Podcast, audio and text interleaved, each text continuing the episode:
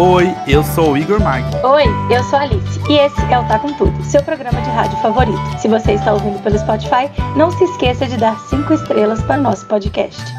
Oi, ouvintes! Essa semana resolvemos falar um pouco mais sobre House of the Dragon, trazendo aqui algumas informações sobre a história de Westeros e da Casa Targaryen. E aí a gente também vai falar sobre as principais casas envolvidas nas polêmicas que teremos pela frente nessa série maravilhosa. Para fazer esse episódio, nós usamos informações da Wiki de Gelo e Fogo e do site GameOfThrones.fandom. Os links para acessar essas referências estão na descrição do episódio, para caso vocês queiram conferir algumas informações ou saber mais, inclusive talvez para ver umas ilustrações, que tá bem bacana, né, amiga? Com certeza, uns mapas sempre ajudam a entender melhor, né?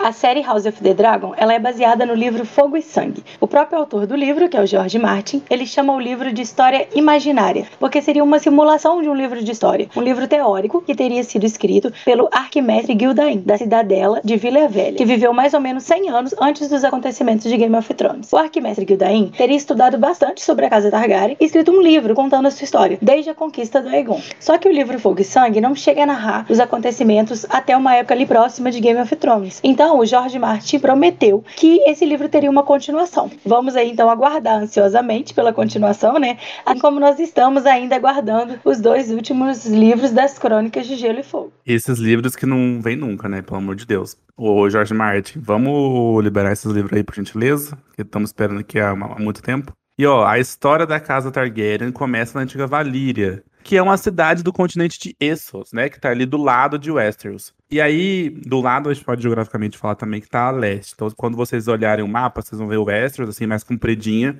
e Essos ali do lado. E aí, o Westeros é onde ficam os Sete Reinos, e onde se passa a história de Game of Thrones, né? A série, a primeira série, a série original. Valíria era a capital de um grande império e era governada pelos senhores de dragões, formados por 40 filhas. A família Targaryen era uma delas, mas não era uma família de grande poder. Então, em, dois, em 200 anos antes da conquista, os Targaryen passam a controlar a ilha de Pedra do Dragão, né? É Dragonstone, em inglês, que às vezes aqui tiver assistindo legendado vai aparecer isso. Usando essa ilha para fazer um, uma ponte de comércio entre a Valíria e o continente. Quem estiver ouvindo isso, seria muito bacana dar uma olhada no mapa para vocês terem essa, essa imagem, né? Onde é o Essos, onde é Dragonstone e onde é o Westeros. Então entender essa relação do comércio aí, porque Pedra do Dragão era ali esse, essa meiuca ali esse, esse momento que dava, fazia essa ponte de um continente para o outro, né, amiga? Isso mesmo.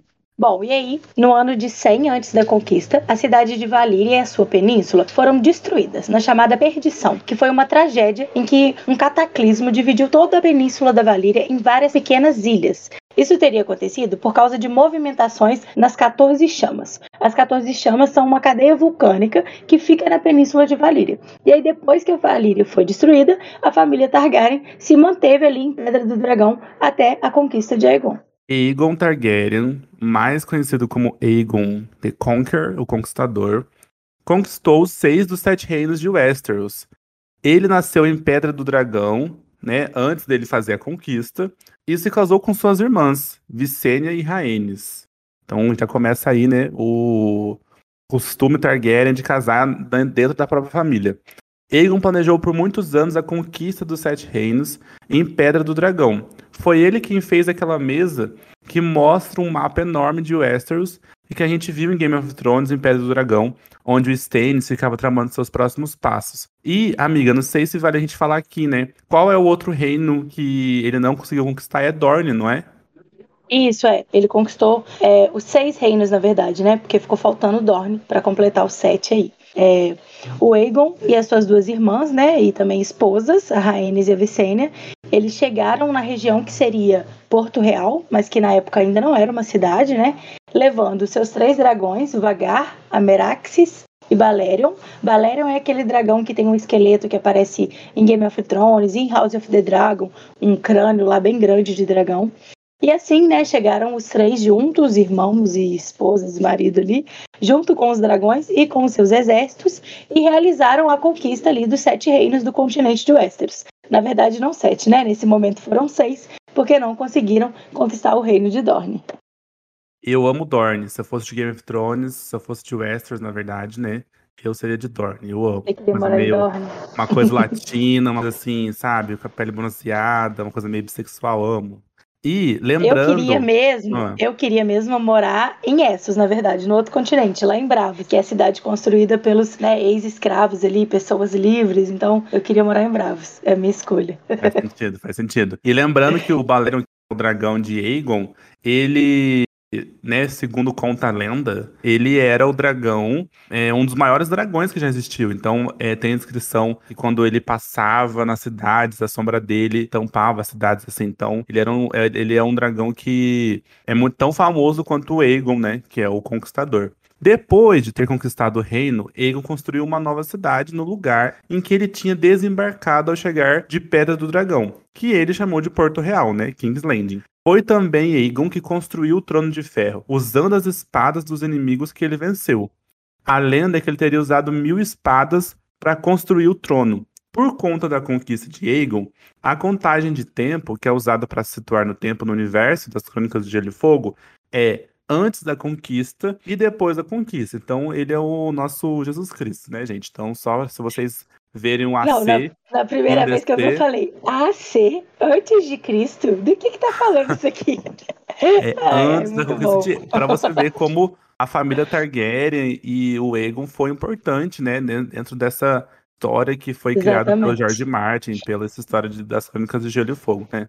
Verdade. Bom, depois da morte do Aegon veio o reinado de seu filho, Aenys I, que passou por uma revolta da fé dos Sete, ou seja, teve uma revolta religiosa. E ele não conseguiu controlar a revolta e ele passou a responsabilidade principal ali para fazer esse combate à revolta para o seu meio-irmão, o Maegor I, que era mão do rei. Cinco anos depois, o Aenys morreu e o Maegor I assumiu o trono de ferro. Ele ficou conhecido como Maegor o Cruel e foi muito rígido, combatendo as revoltas com muita violência, com muito sangue, muita carnificina. O reinado seguinte foi do rei Jaehaerys I, filho de Aenys. O rei que nós vimos no início da série de House of the Dragon. E foi um reinado de 55 anos, de 48 a 103 DC, ou seja, depois da conquista. E ficou conhecido por ter trazido a paz para o reino durante esse tempo, já que ele conseguiu reconciliar o reino com a fé dos sete. Então, quem vai suceder Jaehaerys depois da sua morte é o rei Viserys, que seria o seu neto, né? Que aí eu já é o Viserys, nosso Viserys, né, amiga? Isso, da série. Só que na adaptação da série é feita uma mudança. E o rei Viserys ele é apresentado como sendo sobrinho do rei Jaehaerys. Então nós chegamos no período da série House of the Dragon, onde a gente vai começar a ver se desenrolar aí algumas polêmicas sobre quem deve assumir o trono de ferro quando o rei Viserys morrer. Nós temos o seu irmão Daemon com claras intenções de ter mais poder. Temos a sua filha e herdeira declarada, Rhaenyra, e o seu filho Aegon II. Gente não entrar em spoiler, agora vamos parar nessa parte da história e comentar um pouco sobre as principais casas envolvidas na história de House of the Dragon. Começando pela casa Targaryen, que é formada por descendentes da antiga Valíria e governou os Sete Reinos de Westeros por quase 300 anos. O símbolo da casa Targaryen você já sabe, é um dragão vermelho com três cabeças e o seu lema é fogo e sangue. A Casa Velaryon de Derivamarca é também uma casa descendente da antiga Valíria. Eles governam a maior ilha da Baía do Água Negra, chamada Derivamarca. O brasão da casa é um cavalo marinho prateado em um mar verde. Na série, nós vemos o Corlys Velaryon, que é conhecido como a Serpente do Mar, e ficou famoso por ter feito muitas viagens navegando pelo mundo. Nessas viagens, ele enriqueceu muito e construiu em Derivamarca um novo castelo para a Casa Velaryon, chamado Maré Alta. No quinto episódio né, da série, o rei Viserys elogia o castelo quando ele vai lá visitar, falando que é muito bonito. Além do Corlys Velaryon, nós vemos também na série sua esposa, a Rainha Targaryen, que é a rainha que não foi, a sua filha, Lenor, e seu filho, Lenor. Outra coisa importante na história de House of the Dragon é a casa Hightower, da Torre Alta, né, de Torralta. O lema dos Hightower é Nós iluminamos o caminho. Na série, conhecemos por enquanto o Otto Hightower e sua filha, a atual rainha Alicent Hightower. Nos últimos episódios, uma outra casa que também teve destaque na série é a Casa Strong de Harrenhal, uma casa das terras fluviais. Ou seja, é a casa que controla o castelo de Harrenhal. Aquele que em Game of Thrones está abandonado, inclusive ele é acusado de ser amaldiçoado. É onde o Tywin Lannister mantém a Arya e o Gendry presos por um tempo lá na série. Em House of the Dragon, a gente conheceu o Lord Lionel Strong, que era mestre de leis do rei Viserys, mas ele agora foi promovido à mão do rei. Nós também já vimos dois dos seus filhos. O Sorrel Strong, que é conhecido como quebrador de ossos. Ele é aquele que segura no braço da Renira no dia que ela sai com Daemon pela noite. E ele vai ter um papel aí bem importante nos próximos episódios. E o outro filho é o Lares Strong, que apareceu fazendo uma boa fofoca ali pra Rainha Alicent no quinto episódio de House of the Dragon. Olha, se eu fosse vocês, ficaria de olho nesse Sor Harvey Strong, hein? Tem babado pela frente nos próximos episódios com ele. Então, já já vocês vão decorar aí quem que é ele. Além dessas, também temos a Casa Lannister, muito famosa Game of Thrones, e que é lá de Caster Rock, né, roxa do Casterly, que tem uma participação importante na série, afinal é uma casa nobre muito rica, com muita influência no reino. E para quem não lembra, o símbolo dos Lannister é um leão dourado e o seu lema oficial é Ouça-me rugir. Mas a casa tem um lema alternativo, que é ainda mais conhecido do que esse, que é um Lannister sempre paga suas dívidas. Jason e Tyland Lannister são os personagens que aparecem tentando casar com Rhaenyra. E se você achou que viu duas vezes, não se engane. Os personagens são gêmeos e interpretados por o mesmo ator. Então, assim, eu tava vendo assim, eu, eu pensei na época, né? Eu falei, nossa, mas é ele de novo, né? Mas na verdade são é o mesmo ator e ele troca só mais um cabelo, de um cabelo um pouquinho maior do que o outro. Assim, é muito bem parecido. E os dois foram dispensados Sim. Para encerrar, gente, a gente vai fazer rapidinho um resumo da árvore genealógica que nós vemos na série, né? Então vamos lá. O rei Viserys I, ele se casou principalmente com a Emma Arin e tiveram a princesa Rhaenyra. A rainha Emma morre no parto e como o rei Viserys não tem descendentes homens, ele nomeia sua filha Rhaenyra como sua sucessora. O rei se casa novamente com a Alicent Hightower, filha da mão do rei. Nesse novo casamento, eles têm quatro filhos: o Aegon II, a Helena, que nós já vimos na série, e o Aemon e o Daeron, que ainda não sabemos se vai aparecer na série. É, a gente não sabe exatamente se a série vai ter alguma adaptação, se vai mostrar todos os filhos ou não, porque tem uma filharada aí, né?